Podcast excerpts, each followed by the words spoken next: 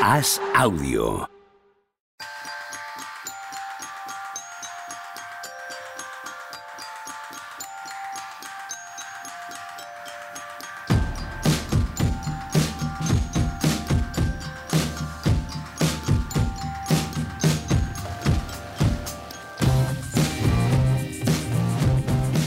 ¿Qué tal? Jueves 6 de octubre del año 2022. Ha dicho Tony Vidal que o hablamos de la guía que han hecho en Planeta NBA o que se pira de aquí ahora mismo. Tony, ¿qué tal? ¿Cómo estás? Buenas tardes.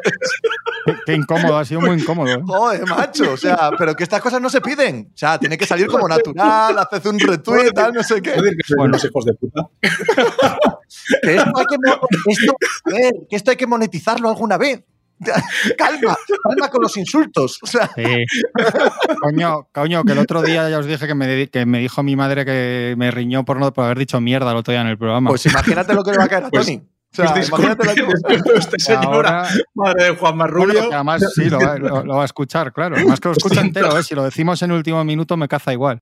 ¿No te, no te produce, ahora pregunto completamente en serio, ¿no te produce cierta ansiedad? Yo, mi madre, lo único que consume de mí es cuando salgo en estudio estadio. Entonces, estoy todo el programa, cuando me enfoca la cámara, me da igual España. Pero estoy pensando, ¿qué pensará mi madre ahora mismo? ¿Sabes? ¿Qué, pensa- qué estará pensando mi madre de lo que estoy diciendo? Eso, eso es, un, es un peso que llevo ahí encima, ¿eh? Sí, es, es- Es una presión. Es. Yo, eh, cu- cuando jugaba baloncesto, día que venían mis padres, día que no metía ni una. Los días que no venían tampoco, pero esos días menos aún. Es una presión que tienes ahí. Había que ser, si, hubiera, si hubiese un eh, observador externo, habría que ser muy fino para determinar si estaban tus padres o no, ¿no? Porque meter no metías ninguna en ninguno de los casos. Entonces, para darse cuenta, O- esto era más bien una cuestión interna, ¿no? Vamos. Me estabas asustando pensaba que ibas a salir por otro sitio. Pepe. igual es que iban siempre, igual es que iban siempre los padres. Oye, ¿que vais los dos de los Warriors o qué? No, no, no, esto No. no, es de los Warriors. No, no, esto yo es universidad de natación. Yo sí, pero Sí, no sí, me sí, sí, cuenta. Qué ascos tengo. esto. Qué ascos tengo. Esto Bueno, me en lo dieron un poco ahí, menos. en unas un finales me lo dieron de Adidas, en un acto que fui de Adidas y te- me la dieron, ¿eh? Joder, un acto que fui de Adidas persiguiendo a David Blatt, fíjate. O sea, que fue el año que jugó la final que la entrenaba David Blatt, yo creo que es 2015, ¿no? El año Sí, de... la primera, ¿no es la primera de Cleveland? sí, Sí, sí, sí. el- el- y del primer año de los Warriors, cuando se lesiona, caería en el primer partido, ¿no? En la Eso Y ahí no estaba Kevin Love y tal. Y aún así casi se los funde Casi, con casi sí. con Mosgov y de la Vedova y tal, el Lebron. Y iba persiguiendo a Vlad simplemente para preguntar, porque yo, yo creo que algo de Yul, joder, me quiere sonar. Yo creo, igual es que había run run de lo de los Rockets todavía aquel verano, justo aquel momento después de la temporada aquí, y iba para preguntar algo de Yul. Y recuerdo que le pregunté, que le pillé ahí un rato en el, en el acto este, estuve hablando con él, sacamos una entrevista y le pregunté si Yul era. Porque era cuando todo el fiebrón aquel que pegó esos días de lo de la, de, de la Vedova, de, y tal, si era mejor de la Vedova que Yul y se estuvo descojonando de Vlad 15 segundos. En plan, Yul es 16.500 veces mejor que el tomate este que tengo aquí, corriendo de un lado para otro, más o menos me dijo. Sí, sí. ¿No fue el mismo año que entrevistaste en Cleveland a Posnansky? Hostia, sí. Es la sí, única sí. cosa en toda mi vida, mira que te conozco bien, quizá por eso, la única cosa en la que te envidio en toda mi vida. Joder. La única. Cuando te sentaste con Posnansky a hablar. Pues hay más cosas para envidiar, ¿eh? No, tuyas no. Tuyas no. Pero esa sí, esa sí estuvo bien, joder. Esa sí estuvo bien. No creo que te la apreciase nadie más en España que yo. no, es verdad, Que tú sepas, me lo has que sepas mucho que esto. lo hiciste solo para mí, pero. Mi madre que, está que estará escuchando seguro que no leyó esto, No, por ejemplo. no, no. Y no tiene en gran estima a Joe Posnansky, ni a nada que se le parezca. Tony no sabe ni quién es, evidentemente. Esto, me- esto- Pero esto- yo creo sí que es mejor. Esto sí que me dejaría muerto ya. Si me dijera mi madre, joder, pues Posnansky y tal, ya sí que todo lo, todo lo que creía saber en el mundo. Es normal. Para mí es el mejor escritor deportivo norteamericano, pero escribe el 90% de béisbol y el 10% Sí. restante de NFL. Por lo tanto, es Vale. imposible. Y, y yo le, que tú lo le conozcas. ¿Has perseguí escrito en tu guía, por cierto? En tu magnífica guía, ¿ha escrito? La de 120 páginas a color y. y que pueden descargar en el Twitter de Planeta, ¿Sí? esa. Ahí, no, no, hombre, he escrito ver. Ah, has cogido el brazo, ¿eh? Se te ha dado la mano. y ¡Hombre! ¿eh? Le borro al final, todo se pega, Pepe. Estuve, Tony, persiguiendo a este hombre por ahí por Cleveland para que me escribiera algo del ambiente deportivo allá en la ciudad y tal, y se la sudó a todo el mundo, o no le importó a todo el mundo, perdón, para mi madre.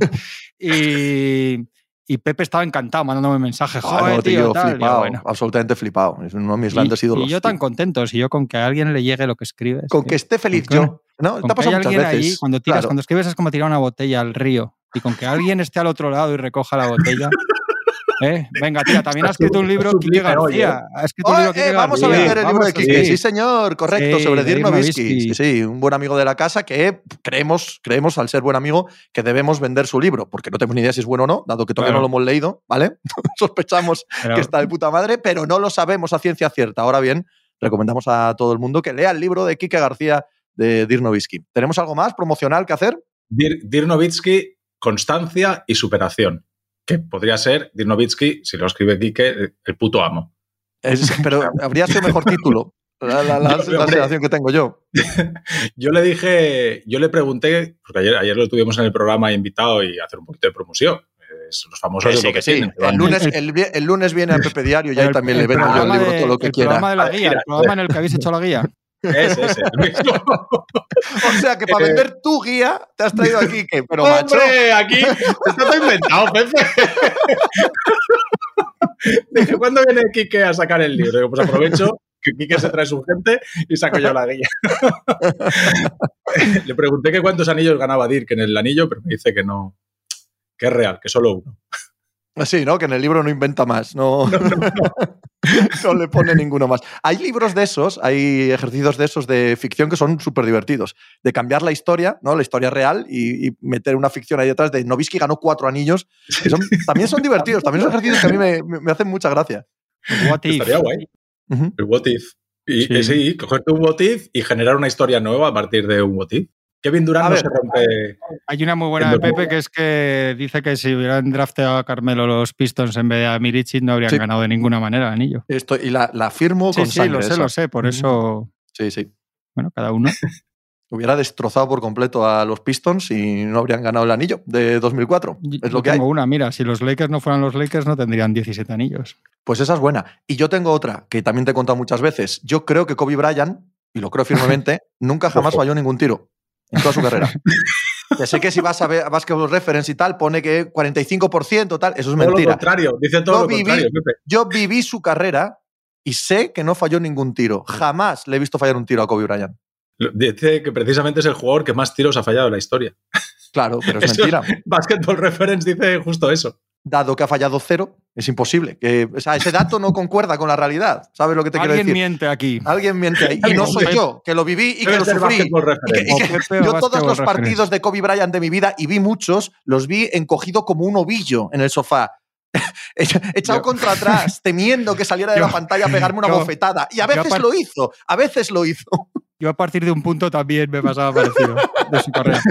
Eh, yo, yo es que ya no miro Basketball Reference, ya ahora solo miro la guía de Planeta, tío.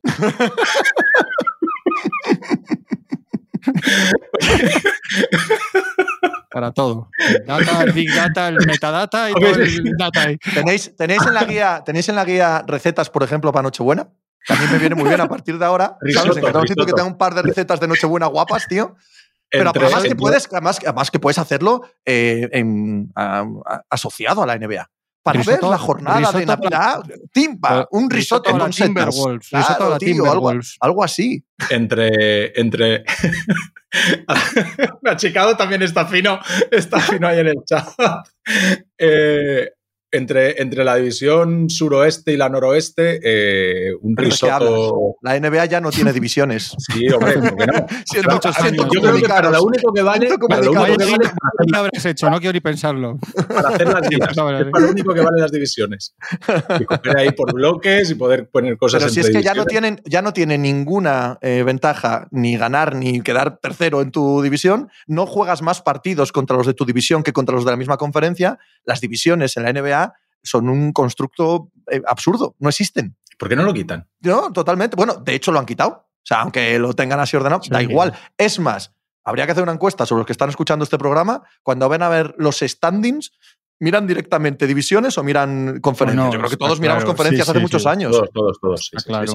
No tiene ningún y, sentido. y mira, me, me sale a debate de 16 mejores o mantendríais las conferencias. Que esto no lo No, nunca. mientras el calendario sea simétrico, yo mantendría dos conferencias. Ahora, si hacemos el cambio entero, sabes que el calendario no sea simétrico, ¿por qué no? ¿Por qué no? 16 mejores y, y al carajo. Pero, hombre, sigue habiendo aún un punto en el que los de la costa oeste juegan más con los de la costa oeste. Y bueno, ese puntito a mí particularmente sí que me parece que le da gracia a la competición. Entonces lo mantendría. Ahora, si tiramos todo por tierra y lo hacemos todos contra todos y los partidos que toquen, pues ¿por qué no? 16 mejores.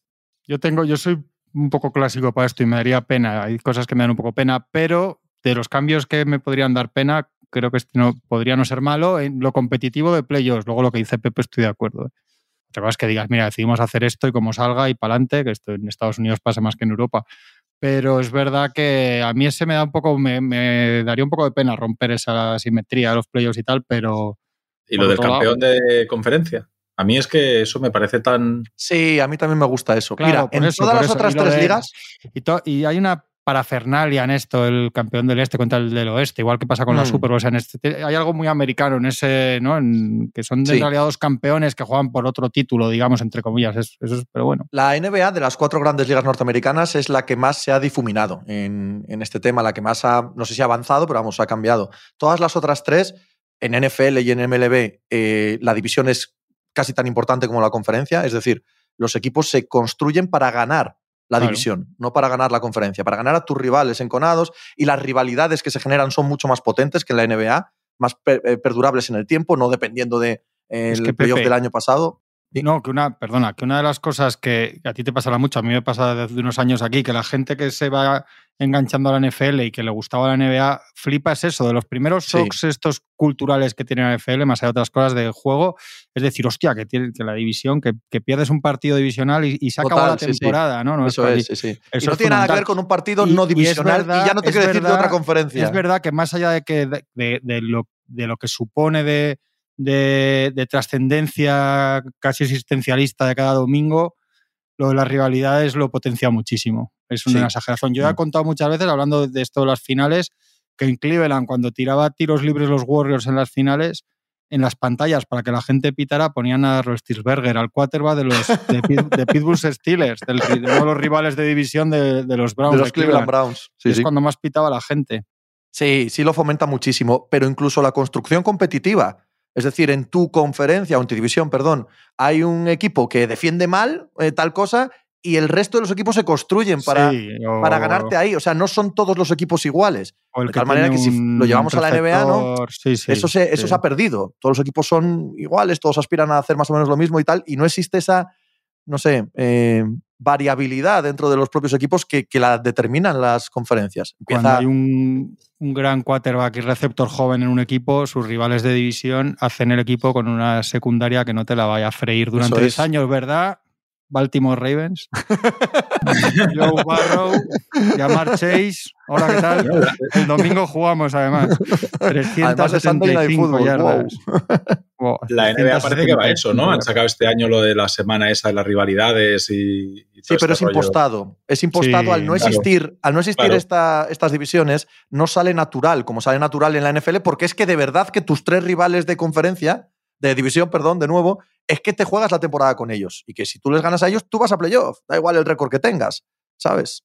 Eso. Que tú esto no lo sabes, Tony, seguro, y Pepe no lo sé, pero. Y Machicado seguro que no, porque los domingos está de resaca siempre. Sabéis que la CB tiene un, tiene una, un fin de semana de derbis. No, no lo sabía. Este es el segundo año. Y me pues parece una idea brillante. Pues el año pasado estuvo guay. eso, claro que sí. Una idea eh, Vasconia, Bilbao, Barça, no sé si recuerdo si Juventud Manresa, o sea, todo. Bueno, luego los que no era local, pero hacían hasta los que no había local, era Valencia, Murcia, que tienen, eh, ya sabes, Tony, tú lo sabes bien de ahí. No, no, no, no. Todo era pero bueno, si no, Betis tal. un poco encasquetado, pero. Brogan y estuvo curioso, pues más allá de eso, de darle a un domingo, un fin de semana, pero tuvo su gracia. Pues lo hacen. hombre, que es una idea brillante. Este año, este año lo repiten. Bueno, lo hablaremos la semana, veremos. Yo la verdad es que no he mirado quiénes son los enfrentamientos que, ha puesto la NBA de, esto de la semana de la Hay realmente pocos enfrentamientos ahora mismo en la NBA de rivalidades bien construidas a lo largo de años más allá de un Knicks eh, Sixers, de un no, Lakers Celtics, cosas muy obvias. Draymond Green, Jordan Poole. Eso sí. Oh, mamá. Eso sí. Podían ponerlo ahí. Podían poner quinteto titular contra quinteto suplente, ¿no? En, la velada. No se le está yendo un poco, eh, lo decía, por cierto, el brillante escritor del libro de Dirk esta mañana, ¿no se le está yendo un poco el personaje a Draymond Green? Joder, pero. Y a Jordan Poole, ¿verdad? ¿Cuándo es este Jordan Poole, programa? yo creo que es así Eh, tal yo- cual lo vemos. Pero a Green no se le fue- vale. Vale, vale, vale. Pero lo de Green no fue hace mucho. O sea, quiero decir, Sí, para lo bueno sí, para lo malo, sí, Green está es lo que sobreactuado, es. sí, sí, es está es, sobreactuado, Y, lo- y luego sí. llegan. Lo que tiene Green, que yo siempre lo digo, a diferencia de otros insoportables y tal, es que luego llegan los, las series chungas de playoffs y las finales y, y hace mucho para que ganes.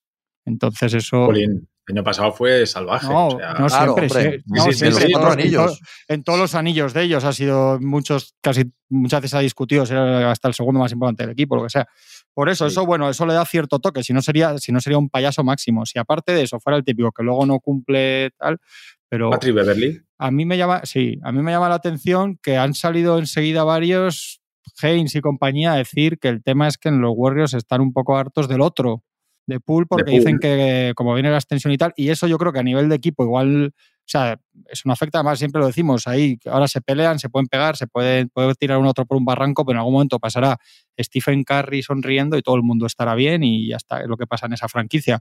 Pero yo creo que todo esto sí que lo meten en la batidora del tema de la extensión los Warriors, ¿eh? de la Sí, pasta de la extensión, sí. de ojo que, que terminamos de crear el monstruo ahora dándole antes de, creo que es el 17 de octubre, ¿no? El plazo 18, bueno, en, en un par de semanas, menos de dos semanas, darle ahora ciento y pico millones a este, a ver. ¿Pero está Es claro que- ya que se lo dan? No, no lo No, creo. no, no, no, no, No lo creo. creo que no se No lo, lo de creo, hecho, pero yo es creo que, no lo pero. ¿qué va a suponer eso en la cabeza de Draymond Green, en la actitud de Draymond Green, en cómo Draymond Green toma la temporada y qué supone eso para los campeones? Me parece de importancia capital. ¿no? Y que Draymond Green está peleándose también para renovar él y que le pongan la pasta al otro y a él le estén recortando y renegociando todo, tampoco le tiene que hacer demasiada gracia. Claro, claro, claro, a eso me refería. ¿Mm? Y ahora llega aquí el chiquillo este y el primer año tacatá, hasta el último dólar. que ¿Haríais alguna de las dos cosas ahora si fuerais los Warriors? Yo no haría ninguna de las dos. Yo a Jordan la de Poole no. No, la no, no, no. Y si hago alguna, es la lo de hago por Draymond Sí, Green. yo Sí, también. sí, yo sí lo hago, Sí, sí. lo hago por Green, pero yo tampoco, igual tampoco lo haría por Green. Aunque todavía. sea solo por. Yo también me lo por la- pensaría por Draymond Green, sí. Sí, sí. La situación Pero aunque actual. sea solo por la solera esa de que lo bien que quedas de cara a los jugadores en general, de, de sí, no, no, es que hay franquicias, hombre, ahora mismo los Warriors no necesitan eh, quedar bien con nadie, o sea, no, los Warriors a la puerta que llaman todo el mundo va de cabeza, pero que seas una franquicia que cuida bien a los jugadores, lo que hicieron los Bucks el año pasado con el partido aquel último de True Holiday, de ponerle tres segundos para que tuviese el, el- el plus de dinero y todo ese tipo de cosas, los jugadores lo agradecen. Y si te ganas esa fama de que cuidas a los jugadores después cuando llamas a la puerta, siempre te va mejor que no una franquicia como Phoenix y que Sauber y que a ver si me gano el dinero, si me lo van a poner, etcétera, etcétera. Yo Sí, hombre, un poco esa eh, sensación. Sí, estoy de acuerdo y, y que se lo han ganado durante los últimos años. No, no es una cuestión nueva ni de pose, ni porque un jugador les vuelva loco, sino que es un ambiente en general que se ha, em, eh, se ha instalado en esa franquicia. Lo que supongo que estaremos de acuerdo es que este tipo de cosas no son relevantes para la temporada, este tipo de peleas en vestuarios y demás, hasta, hasta que sea el eh, síntoma de algo más profundo. O sea, mientras sea una pelea en pretemporada, pues aquí paseos por gloria. Ahora, si dentro empieza a haber egos complicados de gestionar entre ellos y empieza a haber momentos de quién es este, ¿no? Eh, el momento, mira, antes hablabas de Jules, ¿no? No, lo, lo- Eh, lo el, el momento que- Margasol con Jules cuando con la lo que selección. pas- de, lo que ¿Por qué pasó en su este? momento, lo que pasó en su momento con Kevin Durant, con Green. Sí, total. Ahí sabías cuando se empiezan a insultar un día en plena pista, sabes que es que Sí. es otra cosa, que no es un. Bueno, lo sabes, lo sabes tú porque eres muy listo, ¿no? Pero la gente que leyó a Kevin Durant los labios decir me voy de aquí por cosas Sí, como estas, me voy de pero- aquí, le costó más entenderlo, ¿eh? Yo es que O sea, había, tú- leído la tú guía, pillaste había enseguida. leído la guía Planeta sí. ese año y estaba con todo el contexto de la temporada, entonces lo entendía todo. Habías si leído me- alguna guía más, entonces. Tanto contexto. Pide tiempo muerto Esto- machicado. Hay dos, hay, dos personajes en todos estos equilibrios, siempre lo decimos, pero yo la gestión humana como superestrella de, de Stephen Curry, viendo cómo les va a otros en ese rol en otras franquicias, y la sticker ahí, yo ahí sí que creo que el- a nivel de psicólogo, vestuario, etcétera, creo que Sticker consigue de una manera u otra que las cosas acaben encajando. La relación de Sticker, sobre todo, porque yo creo que no debe ser difícil ¿no? entenderse con, con Curry, ni debe ser difícil tener contento a Clay, que, que va tan a su aire y suele estar tan feliz con casi todo. Pero la relación de Sticker y el tratamiento durante años con Draymond Green es digna de, de estudio y seguramente de elogio, ¿eh? porque al final, esto que decíamos que hace años que el personaje tal, la- nunca le ha se ha terminado de quitar las bridas de Steve Kerr, aunque le haya retado en público, aunque le haya rajado, aunque le haya costado igual hasta finales de la NBA por, un, por la expulsión, todo lo que quieras, pero al final parece que siempre acaba que siempre acaba metiéndolo en el cauce, igual no se le puede llevar de otra manera. Este, o sea, yo pensaba esta mañana, eh, digo, este es el típico que ahora no renueva, se va a otro sitio y más allá de que igual deportivamente ya pega el casque, que es lo que le ronda y por eso yo creo que los Warriors tienen miedo, evidentemente, de 32 años y es un tipo de jugador que, no se sostiene de talento, etcétera. Pero igual se va a otro sitio y, a los dos meses está malas con todo el mundo, la ha liado, tal, y, y, ahí lleva 10 años ¿eh? en los Warriors. Sí. Siendo un jugador totalmente diferente, siendo una mente totalmente diferente, pero siendo una situación que puede resultar análoga, no me extrañaría que esto que estás diciendo de Steve Kerr y en lo que estoy completamente de acuerdo, venga aprendido de cómo Phil Jackson trató a Dennis Rodman en Chicago. Que no haya un punto ahí de, eh, ojo, que hay gente a la que hay que tratar diferente para meterla dentro de una dinámica para que ganemos, aunque sepamos que esto no deberíamos hacerlo en comparación con otros y que si sale de este contexto, como pasó con el caso de Rodman, allá todo lo que tocaba no crecía la hierba, ¿no? Después. Sí, al final se ha visto momentos de tensión y se ha visto momentos, o sea, la relación con Draymond Green a Steve Kerr le ha generado un desgaste tremendo y yo recuerdo ese es el mérito precisamente. Claro, sí, sí, sí, yo, por eso digo que tiene mérito. Yo recuerdo algún entrenamiento en el que estaba Draymond Green, eh, todos los micros delante de Steve Kerr y Draymond Green detrás con música tal y tener que llamarle la atención varias veces, decir, eh, tío, ya está bien, que soy entrenador y estamos aquí atendiendo a la gente. O sea, que la gestión del vestuario parece, desde fuera, parece mucho más fácil, pero la gente que haya jugado, evidentemente a otro nivel, pero la gente que haya jugado a lo que sea, a rugby, a cualquier deporte colectivo, a balonmano, baloncesto, fútbol, lo que sea, al final sabes que, un vestuario funcione bien o que no funcione bien. Eh, yo creo, Pepe, Pepe cree que no, yo creo que sí que influye, que probablemente cuanto más alto rendimiento, menos, eso sí que estoy de acuerdo con Pepe, pero, pero que no es nada fácil y que te llevas bien, pero de repente te fintan un pase y lo dan al otro lado, porque es, es, que dentro de la pista, sin que nos demos cuenta, pasan muchas cosas y cuando tú tienes buen rollo con el base, te llegan muchos balones pero si tú con el base te peleas por ver quién es el que más mete, te llegan muchos menos. O sea, son detalles, ¿no? Que, que nosotros no nos damos cuenta, pero que de repente te han fintado el pase y el pase va al, otro lado donde está Pepito Pérez, que es el que con el que no se lleva bien. Y ahí hay un montón de cosas que es un entrenamiento, otro entrenamiento, otro entrenamiento, el alero que se corre tres contraataques seguidos y no le lanzan el balón, todo ese tipo de cosas pasan. Un día, otro día, otro día, 82 partidos, nueve meses acabas hasta las narices de... Pero es que hasta las narices están, hasta las narices están los profesionales en todos los lados. ¿eh? Yo no, no quiero llevarlo al extremo de que no importe. Yo lo que digo normalmente es que entre grandes profesionales hay un punto en el que eso pasa a un segundo plano, el llevarse bien. Otra cosa es la química en el campo, la química de juego y tal. Ahora, sales de la cancha y tú no tienes que ir a tomarte una cerveza con Clay Thompson. mira, mira usted, distingamos, ¿no? Green y Curry no tienen una foto juntos por ahí en ningún lado. De hecho, Green enseguida está con, su, con, está con LeBron y compañía, ¿no? Con los de Clutch y tal. Es verdad que no han perdido nunca, que la única vez que pierden a lo bestia, porque las demás han sido con lesiones y circunstancias, es que a los, al poco están hablando con Kevin Durant, entonces esto es muy raro, pero también es verdad que no pierden por eso. O sea, es todo un círculo vicioso. No pierden porque tienen esa, yo creo que es difícil haber mantenido en, ese estado permanente de, crispación, ha perdido el control, no lo ha perdido, sí, pero no, ahora es malo para el rival, ahora hay que tener cuidado que empieza a ser malo para nosotros. Todo ese filo en el que se mueve este tío es difícil y que un jugador como Carry, por ejemplo, en algún momento no le ha dicho, mira, estoy de ti hasta más arriba de tal, ¿sabes? Que estas cosas son las que pasan en otros lados, quiero decir. Y yo creo que los dos más allá de Clay Thompson, que también es una bendición tener a un tío, claro. que decíamos el otro día, que es un jugador histórico y legendario y que muchas veces parece el, complemento de los demás y el que no pide la bola y el que no pide fotos y tal. Pero yo creo que, la responsabilidad de que esto sea así es del, jugador franquicia y del entrenador, en este caso tan, tan claro los dos, los dos roles desde el principio de este, de este equipo, como lo conocemos. No hay ninguna duda, ninguna duda. Y lo que le sigue haciendo candidatos a todo este año. Exactamente lo mismo. Sí, sí, sí, total. Jordan lo dijo, que, el anillo más difícil, no recuerdo, creo que dijo el segundo, ¿no? Por, por, todo el tema de mantener a la gente motivada, porque hay gente que cuando gana un anillo ya se cree, o sea, mantener el porque equipo. Porque me darle en la cara todos los días a horas gran, pues no hacía equipo, ¿sabes? No, no, no, no era positivo para toda esta química que decimos, el insultarle, el, todas estas cosas que decimos, pues no, era, no eran buenas para, para el, grupo, que el tercer hombre en importancia del equipo estuviese así. Era, digamos que era distinto a Curry Jordan. Pues. sí, era un liderazgo de otro, de otro perfil. De otro tipo, de otro perfil, de otro perfil. Pero que equipo, jugadores de nivel medio, medio alto, que tienen un rol importante pero no absolutamente decisivo en, en, finales y en anillos y tal, que después el siguiente año ya se creen más jugadores de lo que son, que te piden más balones. O sea, esto que han hecho los Warriors, esto tiene un mérito que supongo... Que sí, que sí. Ya, sí, ya lo estábamos sí. viendo, pero que con, con, distancia iremos, madre mía. Sí, que sí, que sí, totalmente. Iguodala es otra personalidad que ahí ha tenido un tal. En su momento los Livingston en compañía siempre han tenido tíos muy especiales. Por Uy, eso qué bien, qué bien te ha quedado lo de Livingston y compañía, no sé si te has dado cuenta. Hostia, no, no lo había pensado. pues te ha salido Pero, maravilloso, vale, tío. pues así. Los genios, tío, es que tenéis estos momentos de inspiración, tío, soy, que de- salen solos. De hecho, a veces tengo que. Me las aguanto para no quedar muy por encima de vosotros. Claro.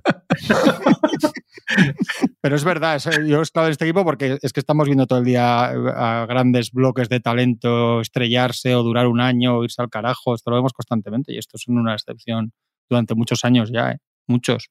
No, si empezamos a contar los últimos años, equipos que o campeones o finalistas o tal, que el proyecto se ha deshecho, eh, nos salen uno unos cuantos en los últimos años. Sí, ¿eh? los O sea, únicos que le aguantan el que paso a ya, tienes- ya- ya años de distancia es Milwaukee, los únicos. Sí, sí. los únicos. Pero, pero todavía lejos, buen- todavía muy lejos de Sí, que lleguen a, también, a lo de estos. han hecho ahí un buen tal. Pero es que, joder, luego ves a tíos que no han hecho nada enfadados, quiero decir, Mitchell y Gobert enfadados, eh, Ayton enfadado con los Suns, o sea, que es que esto es, esto, esto- esto es muy complicado. Ahí llega Kevin Looney y prefiere ganar 4 millones que en otro lado y quedarse ahí como sea. Que Sí. es todo, es todo, vamos, que, que si no, no sería ese equipo lo que es, pero, pero era- es verdaderamente eh, destacable si lo vas siguiendo un poco la historia de esa. de esta- ¿Cómo creéis que va a afectar lo de Hero? Porque es el otro, ¿no? El otro del mismo perfil que Jordan Poole, que a este sí que ya le han puesto los 130 millones por cuatro. Como Yo es que ya os lo dije el otro día. Yo No, yo no, no, no- no Tony, veo que que sea exactamente el mismo perfil, ¿eh? No- Tony, hay que empezar a decir 120, ¿eh? porque los, los 10 de variables son por cosas tipo ser defensor del año que Que igual no. No, Igual no. parece que no, no, no. el otro día vi, vi la lista de los tal y era 120 clavados. Es todo... eh, uno, es que creo que hay un millón por ser defensor del año que dice, venga, coño.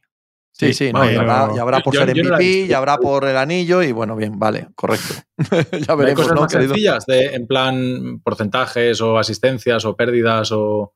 ¿Estáis a favor así. de ese tipo de, de ese tipo de eh, adendas a los contratos, de estímulos? Yo sí. a, mí, a, mí me parecen, a mí me parecen negativos para el equipo. En general me Yo parecen negativos si para el equipo. bien, Yo creo que porcentaje, ti- por, ejemplo, tiene un lado negativo acojonante. porcentaje de tiros libres. Sí. ¿Por qué es malo? Porque, igual estás, a igual conseguir es estás en, el, en el porcentaje de tiros libres que te marca el bonus y te quedan tres partidos de temporada regular y dices, no me hace una falta ni su padre a partir de ahora. No, pero lo que yo he conseguido es que durante todo el año, claro. hasta, hasta que faltan esos tres partidos, Sí, sí. ese tío entrene los tiros libres porque quiere llegar al bonus. Yo, eh, asistencias, cada balón que pasa se la das al tirador, todas. Y empiezas a jugar mal al baloncesto. es verdad, es verdad. Tengo que tener un, un- un 30% de, un 40% de triples. He llegado a ellos, me quedan 15 partidos. No, es que no voy a, no voy a tirar más triples de los que no esté completamente solo y modificas la manera de jugar del equipo. Hay un reverso tenebroso ahí, un reverso oscuro, Ya, ya, ya, potencial, sí, sí. Que, que- que a mí particularmente no me gusta nada. Tú lo que quieres es que el Yo sé. equipo gane y que juegue lo mejor posible. Cuando, yo, os eh, entiendo, yo entiendo las dos posturas, perdón. Perdona, Dale. No, no, que no, que pensaba, no, no, sí, pensaba que has terminado ya. No, que decía Número que de os partidos entiendo, que- jugados. que yo entiendo las dos, las dos, las dos posturas. Número de partidos entiendo- jugados, como hemos visto en el fútbol europeo, lleva a que la franquicia, cuando ve que tal, dice, este que no juegue más, molestias. Y tú fíjate los problemones que generas. Pues eso lo hacen igual. A veces sí y a veces no. Si lo tienes en el bonus, sí, si no, no. ¿Sabes? Y si estamos hablando de megastrellas, todo esto eh, se, se queda olvidado, por supuesto. Estamos hablando de jugadores que no son tan importantes. Sí, Dices, no, sí, es que sí. si juega tres partidos de aquí a final de año, este tío se lleva dos millones más. Pues que no juegue esos tres partidos. Pues mira, esto es, viene a colación de lo que hablábamos antes, que hay franquicias que no les duele y que dicen, oye, mira, nosotros vamos a quedar bien, al final medio millón más para Through Holiday o para quien sea, no pasa nada, que juegue ese partido de más y, y se lo lleva. Y hay, par- y hay franquicias que te racanean. Sí, y sí, después, cuando correcto. te vas a llamar a una puerta y, oye, mira, que te podrías venir aquí el año que viene como agente libre, tal, no sé qué, dicen, ya, ya. Sí, pero muchas veces eso pasa por debajo. O sea, no se sabe cuando son jugadores importantes o tal, pero hay jugadores que le da igual a todo el mundo y igual el, el de los números le dice al entrenador, oye, mira, tío, esta semana que esté, porque sí que miran, igual que los jugadores miran, joder, que para las cantidades de los jugadores sí que miran, si metes más o menos están pendientes de eso al final de temporada y más en la NBA con lo que supone la temporada regular y que muchos llegan sin otra cosa. Yo eso sí que creo que puede ser un poco, un poco lo que dice Pepe, que acaba creando ciertos monstruos de que Frankenstein.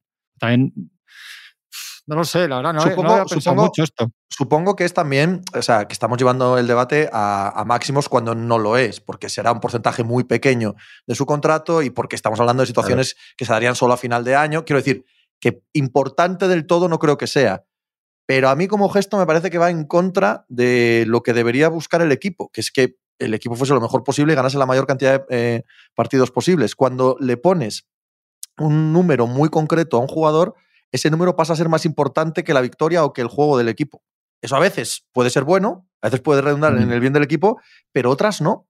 Otras no. Y puede generar situaciones que, son contradictorias contra el objetivo general lo que le va a pasar a Lebron este año con el récord de Karim. Pues sí, y que ya le pasó estos últimos años a veces, de que la temporada estaba medio perdida, no había que jugar, y el tío jugaba, metía sus puntos, se iba y tal. ¿Y de qué le valió eso a los Ángeles Lakers? Pues de muy poco. Y es verdad que estamos hablando del número uno, estamos hablando del récord más absoluto, y estamos hablando de algo que importa de verdad, que tiene verdadero peso. Pero, pero lo hemos visto, joder. Lo hemos visto con LeBron James, que no es bueno ni para los Lakers ni para la competición en sí misma.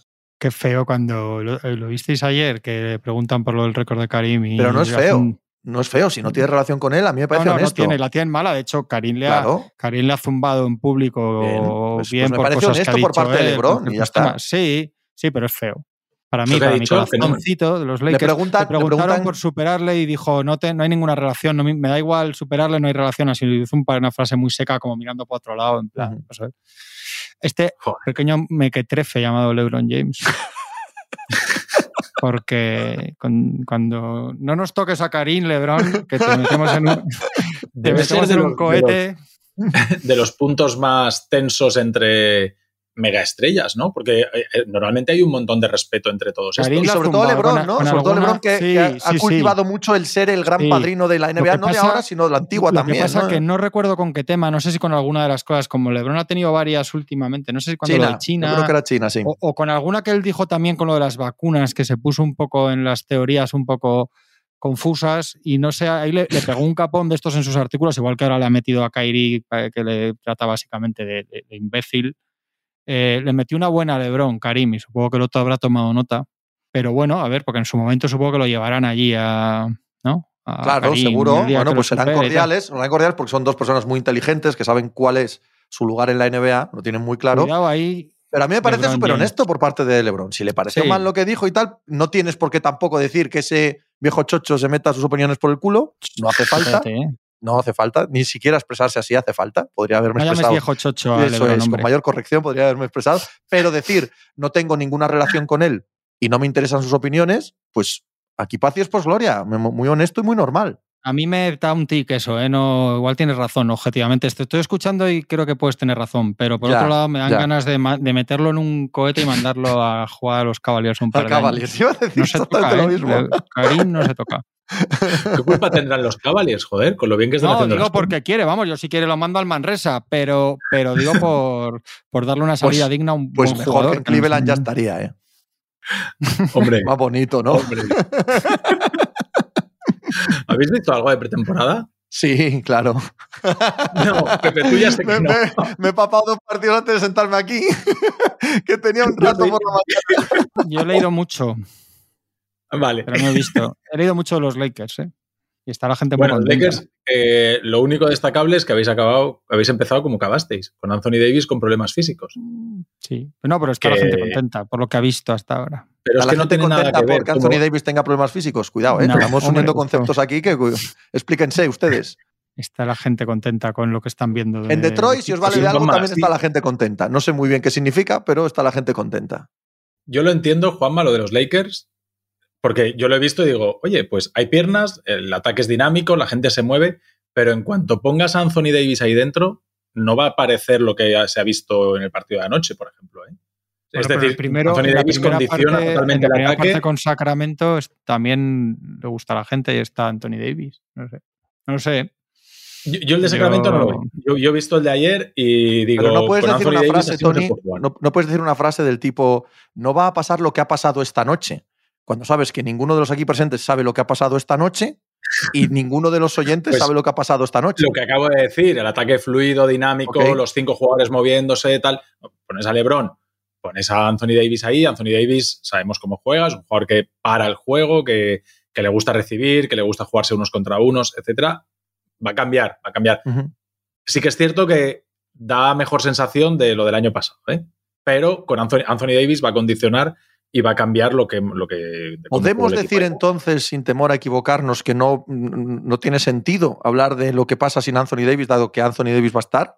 Quiero decir, ¿no? Es que Bueno, fluye no el balón, se mueve mucho, Pero juega. a ver- Bueno, sí, pero cuando esté Anthony Davis, no. Bueno, pues entonces va a ser no, ¿no? Porque va a estar, si, es, si no está lesionado, va a estar. Quiero decir, entonces, habrá que juzgar a los Lakers con lo que van a ser. Sí, pero que Juanma dice, la gente está contenta. Mm. Pues yo digo, hombre, la gente está contenta, pero el partido de ayer hay que cogerlo con pinzas, lo que se vio ayer. Porque no, en teoría no son los buenos Lakers.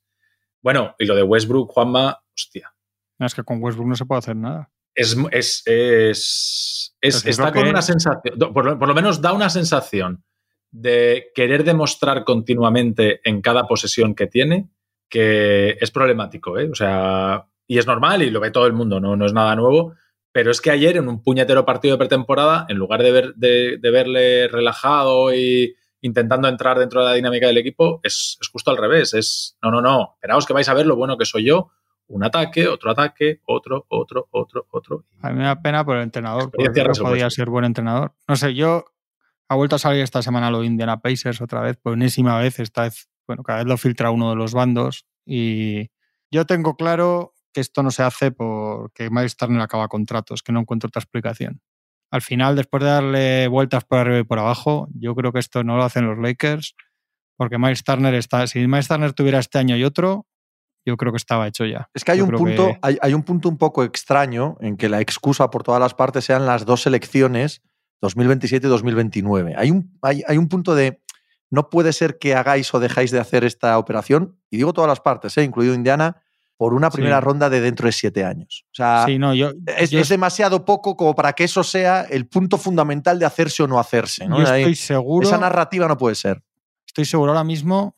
Gil tiene dos años de contrato, que eso tampoco le gusta, evidentemente, a, a los Lakers. Tiene este y el siguiente gordo. Tiene, es que lo tengo aquí adelante ahora, 21 y 19 con 2. Eso es un problema, pero yo creo que el problema, de verdad, es que Miles Turner tiene 18 este año, no tiene más ningún tipo de opción ni nada, o sea, es agente libre sin restricciones el verano que viene. Y este se habla de que va a empezar a pedir de 25 millones al año para arriba. Y yo creo que los Lakers les da, les da mal hacer esto para que este luego en verano se vaya o pida no sé cuánto, no sé qué. Es que no, es que creo que no hay, de verdad, que después ya de leer todo. ¿Y a ti eso te tal, parecería normal? O sea, Yo lo haría- de- yo dejar, lo haría dejar el último año de Lebron o los últimos dos años de Lebron no, en manos eso, de esta situación sin hacerlo. Yo lo, yo lo haría igual. Yo Yo lo también. haría igual, pero entiendo que igual están esperando durante el año. Pero es que creo que lo de Westbrook es una cosa tan gorda que la tienes que resolver ya, no es un ajuste que puedas hacer durante el año. Entonces yo, yo lo haría ya, yo pero no, que no digo que lo justifique, digo que entiendo que después de pensarlo todo, digo, realmente tiene que ser, tiene que ser el, el final de contrato este. Yo creo que si Turner tuviera dos años o tres de contrato, lo que sean, las cantidades que tiene ahora, se hacía. Se habría hecho ya, perdón. Yo soy partidario de, de hacerlo también, pero Sí, entiendo el miedo a todas estas cosas. A Sí, que pero el Miles miedo- Turner. Y el miedo, A que y el miedo a vivir esta temporada Claro, con este claro. equipo, eso no existe. Claro. Sí, es, que, Pepe, es que- es sí, que ese pero- factor hay, que, pero- hay que meterlo, Sí, ¿sabes? pero cuidado que no te salga un buen Bayama en el draft de 2029, porque ahí te van a caer de hostias. Si de repente tú con tu pick 7, Pero- vamos a poner pero- pick 7. Sí, pero sí, si no, no, pero, Wembanyama pero te igual se lo las das a los hostias. ¿eh? Que Pelicans para el año que viene. Westbrook- para quitarte a We- para quitarte a Westbrook, no para traerlo, para quitarte. O sea, yo entiendo que haya cierto Claro, temor en los Lakers y que estén apurando todo lo que puedan a ver si pueden Yo os guardarse. entiendo a ambos. Ah, Pero para mí, lo entiendo. Pero lo que te queda es una temporada en la que ya Sí, de sí. entrada sabes que no, vas a escucha, funcionar. Sí, pero si es que sí. además solucionar un problema como el que has armado con Westbrook, que lo has armado tú, pero eso ya lo tienes, solucionarlo dando dos primeras rondas, que son dos primeras, pero a cambio te llevas a dos jugadores que en teoría son muy útiles y muy buenos en roles que necesitas para tu equipo, es que a mí me parece una bendición. Es que los Lakers a Miles Turner, a Miles Turner por una primera ronda lo tendrían que hacer en sí mismo de todas, todas. Es que además es que es un pivote a priori que se complementa perfectamente con, con Anthony Davis, se supone, ¿no? Y, y Y el otro, a mí nunca, siempre os he dicho que nunca me ha gustado, nunca lo he querido, pero no deja de ser un tirador mm, con, con experiencia y tal.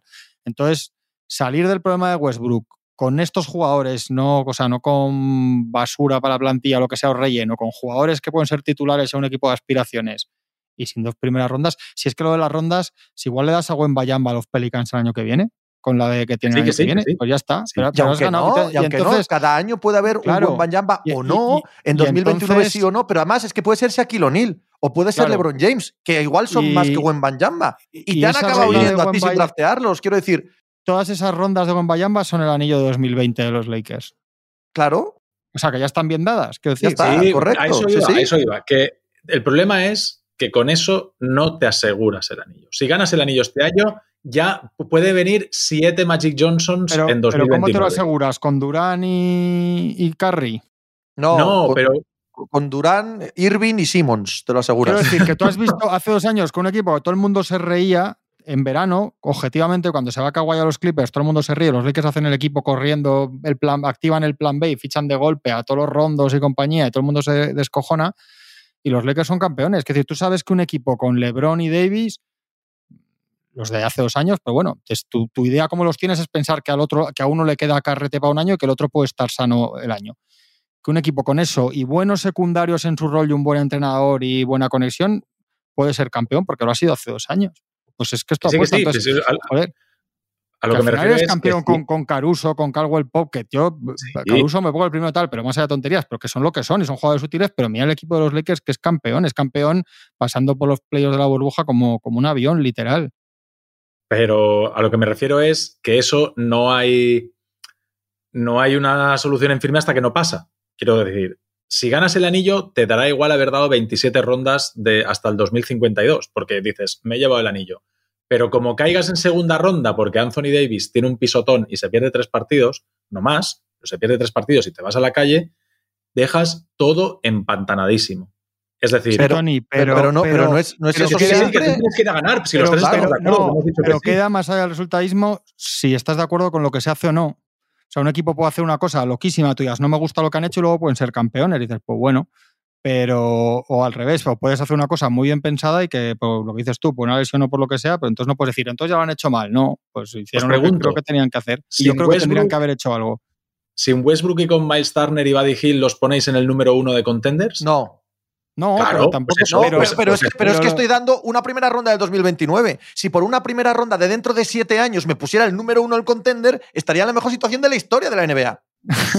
Joder, o sea, si, si lo que me cuesta a mí ser el número uno es una primera ronda de dentro de siete años, estamos hablando de, de la lotería. Pues claro que no, evidentemente. Está- estamos la pregunta no es esa. La pregunta Estamos es, hablando de, de quitarte un problema tóxico como es Claro. Westbrook, un problema con el que sabes que sí que y no ser vas a ganar. competitivo y y sí ser, competitivos aspirante al y que anillo. sea- Y que sea, lo que Dios quiera. Por una cosa dentro Pero- de siete pero- años que no tienes ni la más repuñetera idea de lo que va a ser. Y si vemos la historia, si vemos la historia, Sí, una primera ronda sí. de los Lakers, el 80% de los años no vale. O sea, Nada. no vale nada. Sí, que sí, que sí, que sí. No Sí, sé, no eso- sé. No, no, yo no, no si me lo pensaría en absoluto. Eso Claro. lo hacemos. Es- Estamos quien entiende quizá más o comparte un poco más la, la sensación un poco de los Lakers. No sé, igual, oye, están apurando, apurando, apurando. Eh, yo creo que cada día que pasa es peor para Lakers. Y, y yo tengo Mm, el. no, no lo sé, Tony. Yo también creo que si los Pacers ya, ya iban a traspasar Pacers otro lado a Turner, pero ya lo habrían hecho también, ¿eh? Ya, Quiero decir que, no, que igual, el sí. mercado es el que es.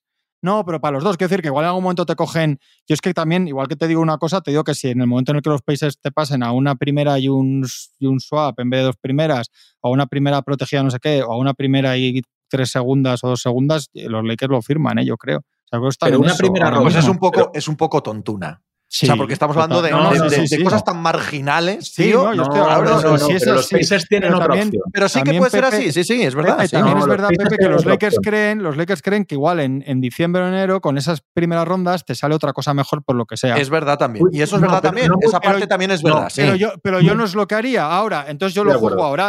Que luego en enero, que luego en diciembre se pone a tiro Kairi por lo que sea, y viene Kairi, llega a Los Ángeles, se da un golpe en la cabeza, se, se centra increíblemente y los Lakers, pues, pues dirás, pues qué bien ha salido. Pero yo ahora lo que haría es cogerlo de los Pacers a estos dos, hacer un equipo bastante decente y para adelante hasta donde se llegue y ya está, y ya se verá el año que viene. Y no, no tenemos para empezar los aficionados que aguantar otra vez partidos con Westbrook. A mí no me apetece verlo. Es que a mí llega dentro de 15 días y no me apetece ponerme por la noche al equipo sin pensar en si va a jugar ni siquiera playoffs. Ya no tengo en ganar el anillo.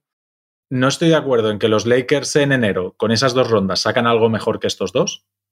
No lo tengo nada claro. No, no, pero no lo sabes. Yo creo que esa, esa es la cuenta de ellos. Por si acaso, como esto no les termina de tal. E Indiana, yo creo que en febrero, con equipos en crisis, equipos que tendrían que estar arriba, eh, voy, a, decir equipos, Filadelfia, Denver, Portland, equipos que han hecho una apuesta este año que esperan estar de verdad, mm, Clippers, equipos así, ¿vale? Que este año quieren estar arriba, podemos meter a Brooklyn Nets, si en un momento dado a estos les rascan rondas, dos rondas por estos dos días, dos primeras, pero una por cada uno en sitios diferentes. Espérame, porque Turner lo vas a tener a meses de acabar contrato. O sea, tiene que ser exactamente un equipo que sienta que con este son campeones. Ya te, quitas del abanico muchos, porque no lo va a coger alguien para intentar quedarse esto, porque se va a ir y te, te va a pedir 30 millones luego en verano. O sea, que eso igual se te, complica más de lo que parece. Y Gil es un jugador de valor negativo. O sea, Gil son 20 millones al año, no, va a ir nadie a darte un contrato en febrero de 20 millones para, que te, para ver si te mete cuatro triples o lo de al día que hace dos de 8 en playoffs. Yo creo, ojo, yo, yo lo de que los Pacers lo tienen yo los Pacers ya, ya, lo, habrían hecho, ¿eh? si estuviera la gente en lo de Turner. llevan dos años vendiendo a Miles Turner. Los, hemos, hemos, hablado aquí mm. de los Bulls, de no sé quién, de no sé cuántos, y nadie ha ido a darles lo que querían por Turner hasta ahora. ¿eh? Pero, los Mavericks, el otro. El año pasado Turner no, no era expiring. Y el año pasado Hill tenía tres años de contrato. Si, el punto es el de competir que dices tú, igual lo del expiring es un problema. Salvo alguien eso, salvo que hay un equipo que diga, podemos ser campeones, pero es que es igual es uno, o sea que no es tan fácil ponerse de acuerdo. No, yo creo que estos que hemos puede haber, puede haber un punto en el que haya alguien que cree que Miles Turner merece esos 30 millones, ¿eh? Y que no espere hasta el verano y se haga con él y le haga la extensión. Eso también puede pasar. Eso también puede pasar. En el caso de Buddy Hill, no, estoy contigo. Es un contrato tóxico. Pero el de Miles Turner, aparte del aspirante que diga me lo juego todos estos tres meses, existe la posibilidad del Charlotte de, turno, de turno que dice este chico quiero extenderlo antes de que salga la agencia libre. Que, yo digo que lo haría, ¿eh? Luego tiene que ser un equipo que tenga 60 millones para soltar, si, tienes que meter a los dos. Correcto. Tampoco, que yo, lo haría, ¿eh? yo, estoy, pensando en lo que tal. Yo, digo que lo haría. Yo creo que Gil es, yo creo que Gil es imposible de traspasar si no es dando tu Miami, dando tu valor. Boston, eh, no sé si Milwaukee, Milwaukee probablemente no, pero Filadelfia. ¿Pero quién de esos te hace un traspaso de 30 millones en febrero? Tony. Que, hombre, Miami te lo hace rápido, ¿eh? ¿Con qué? Con, Duncan Robinson. ¿Para, jugar con Adebayo y Miles Turner? ¿Qué problema hay? Pues si Miles Turner juega toda, todo, medio, juega el, 80% de su tiempo lo juega en la línea de tres. Sí, sí. Ya, eso es así. Sí, sí, sí. No, sé, no, sé, yo no lo veo tan fácil, ¿eh? Y, te pone, y te pone alguien, un intimidador que Adebayo lo es, pero no al nivel de Miles Turner, y en ataque no te genera ningún problema y puedes jugar con todo el mundo abierto, menos a De Bayo. O sea, a mí me parece que ahí este tío encaja. En Boston. Eh, Boston tienes, que mandarle, tienes, que mandarle allí 30 kilos, ¿eh? Claro. Claro, que es que manda 30 kilos a Indiana. ¿eh? 30 kilos cobra ahora mismo. No, ahora, mismo son 30. No, son pero, 20, pero, pero, no, los, vas a coger, no lo vas a coger para simplemente tres meses. puede ser, puede ser. Claro, puede ser. los ratos con Kawhi bueno, no, no, no, lo hicieron por todo el año, ¿eh? Ojo. Es, es, es, Mark el que llega en febrero, ¿no? Es verdad, es verdad, es verdad, es verdad, Pepe. Sí, sí, sí, sí, sí. Pero, pero que yo creo que sí que hay equipos ahí que, que en, en, enero pueden estar agobiados de, uy, o se nos ha lesionado no sé quién, hay que mover esto, patatín, patatán. Estamos hablando de condicionales que pueden ser o pueden no ser. Y yo aquí estoy al 100% con Juan Marrubio. Eso, hay unas probabilidades de que pasen X. No creo que sean tan altas como para decir que no a este traspaso por las dos partes. Es lo que quiero y si Dices que, eh, vamos a suponer que no los colocas, Pepe. ¿Qué has perdido? Tú has dicho una primera ronda de los Lakers del 27 y una condicionada del 29. Indiana es cierto que, Indiana es cierto que tiene, que tiene. Pero escúchame, Tony. Indiana tiene el problema de, de, perder a Turner por nada este verano, ¿eh? Ojo. Eso también claro, es y escucha, y escucha una cosa, los equipos que van a ir a por Turner, lo que dice Pepe, van a decirte, vale, ¿no quieres ahora este jugador y una, una primera condicionada? En verano se va a venir gratis. Pero aparte otra cosa, que, Indiana no piensa eso, que Indiana lo hace, ¿eh? Indiana, con la oferta que hay lo hace. Quiero decir, Indiana, Indiana no lo hace porque, porque no quieren los Lakers. O sea, Indiana no está pensando todo esto que dices. Indiana está esperando a que los Lakers ya me digan las dos primeras. Venga, toma. claro, sí, sí, las dos primeras las cogen. pero ahora mismo los Lakers no lo dan. Claro, pero ellos no están pensando, ellos no están en el escenario de que en enero van a sacar más de dos primeras. Ellos no están en ese escenario. Ellos están en el escenario de, por favor, hacedlo ya. Históricamente lo del final, lo, lo de se va gratis, siempre, siempre acaba en, en unos atracos más que lo contrario, ¿eh? De Ellos están en el escenario de esto, lo tengo de aquí a febrero. Una primera y una condicionada, Sí, lo tengo de aquí a febrero y probablemente mejor que, sí- que O sea, de los Lakers. Pero es verdad que se acerca febrero muy rápido y que hay un momento de ese juego en el que dejas de ser el que dice eso y empiezas a ser el de ay madre mía. No se Y el coja del efecto- calendario. Y el efecto Wembanyama.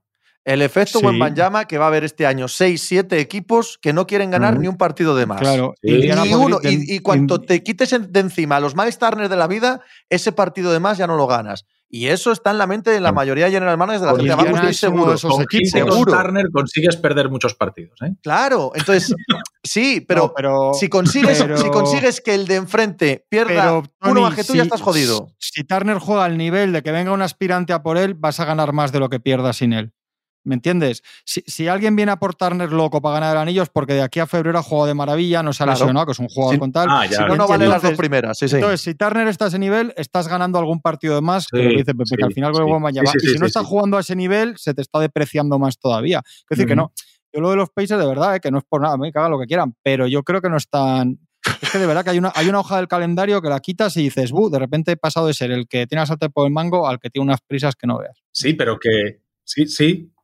Pero el, el tema es que la sensación. yo- Indiana está pensando, esto lo tengo dentro de un mes y dentro de dos meses. Entonces, los que tenéis hasta, que, prisa hasta, hasta que, hasta que Pelinka hasta que llame. dejas de tenerlo. Sí, con la sí, del pero, 29 pero también. estamos Entonces dice-. Claro, y estás sí. enfrente diciendo, sí, sí, tú juega un mes con Westbrook. Tú juega un mes con Westbrook y dentro de un mes vamos a ver si me das las dos rondas o no. Porque el dentro de un mes, no dentro de tres, no el, no el 2 de febrero, no, no. El 7 de diciembre, el que va a llevar un mes y medio de competición jugando con Westbrook, eres tú. Vamos a ver qué tal te va. Vamos a ver Claro, cuánta pero- presión tienes y cuánto hasta los narices estás de Westbrook y cuánto Claro, pagas por él. Por Pero como vaya simplemente regular, igual ya te dicen los Lakers, pues no tenemos ninguna prisa. Era en septiembre esto, o sea que todas las cuentas están ahí. pues ya diré que este está, si, si me lo tengo que quedar, pues ya sentaré a Buddy Hill si lo tengo que sentar, si veo que suma algo y ya sentaré a Miles Turner y puede ser que lo pierda gratis. Pero estamos hablando de tener la posición de, de fuerza. Yo lo entiendo, que ahora mismo Indiana apriete a tope. Apriete a tope. Claro que sí. Porque si no, apretar- porque apretar hablando todos de- porque- de, de rondas de los Lakers. Aquí si llega y te dice, ¿quién digo yo? Mi- rondas de, de Minnesota, de, de Orlando Magic, por ejemplo, o de Washington Wizards, esto estaría más que hecho. Tú dame una primera de Washington y una condicionada y ya hablaremos. Pues, pues sería también estúpido esa manera de pensar. De verdad. Es que Washington puede estar ganando el anillo en Sin em- 2029. Joder, sin que- que, embargo, es, que es- Tony, es no saber cómo funciona claro, esto. Decía, sin embargo, decía un general manager que la- esas primeras de los Lakers eran de, lo- de las rondas más valoradas en la NBA ahora mismo. Evidentemente, evidentemente. Los mismos el general 27 managers que el año pasado dieron Lakers Nets de finales de la NBA y que este Claro, año han dicho porque, que el cuarto eh, mejor verano lo ha tenido Danny Ainge con los Utah Jazz. Sí, señor. Eso Me es, sí, encantan esas encuestas Eso de los es. general managers porque Claro. nos demuestra que son tan Pero- tontos y zoquetes como nosotros. Así que están que muy bien. que cuentan con que acabe la era LeBron, Anthony Davis también es- acaban los dos contra total y que ahí vaya a Y haber que os un- trasladéis a y- Sacramento. Cuenta Claro. también que os trasladéis a Sacramento. Deben contar, Claro. porque si no ya me contarás. Porque el día que no tengáis todo ese dinero, el primer agente libre bueno que haya diréis, "Cht, eh, vente tú a ser el primer espada de los Lakers. Y van a Eh, ir, a- pero a ¿Crees que van a, van a dejar que llegue gente libre? Si- si- si- a- van a tener tres años de contrato en sus equipos todavía y van a estar ya diciendo Claro. en la prensa que se quieren ir a los Lakers. ¿Qué coño agente libre? Lo hizo por George. Joder, qué, qué Lo ha bonito. hecho todo el mundo. Lo ha hecho todo el mundo desde que tengo uso de razón. No fastidies, Sí, sí. hombre. No sé. Bueno, en fin. Eh, ¿Qué? ¿Hasta aquí, no? Muy bien. ¿O qué? Está muy divertido. Yo te- tengo ganas de acabar para ponerme a leer la guía de Planeta, macho. Yo la he leído mientras hablabais. Es mi plan para la tarde. es mi plan para la tarde. He dicho que he anulado en la agenda y tenía un par de citas. Anulado y me voy a poner ahí con mi cafecito. Ejé. Y mi Vas a bajar las persianas, vas a encender la luz, la luz de leer. ¿no? La luz así de, de la lámpara de al lado, del sofá, con orejones. Eso es. Y a ver, voy a empezar por Oklahoma City Thunder. Un, un placer enorme charlar contigo, Juan Marrubio. Igualmente. Tony, Pepe. quiero darte en nombre mío, de Javier Machicado, de Juan Marrubio y de todos los oyentes, infinitas gracias por esta obra de arte que has puesto delante nuestro, por el conocimiento Ya he visto el eh, tweet que nos has puesto. metido, Ya he visto el que no- tweet que has puesto. que nos has metido en las neuronas. Menos mal que la gente os conoce, os conoce y sabe cómo son.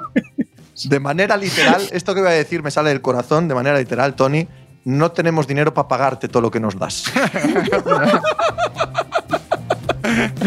Ándenos por ahí. Un abrazo. Un abrazo.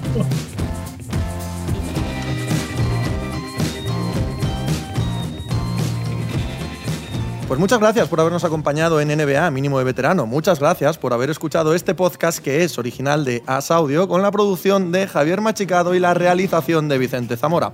Síguenos en redes sociales arroba As Audio para no perderte nada y recuerda que puedes escucharnos en la sección de podcast de as.com, en la aplicación del diario As o en tu plataforma de audio preferida. Un saludo de Pepe Rodríguez con la compañía de Tony Vidal y Juan Marrubio desde la redacción del diario As.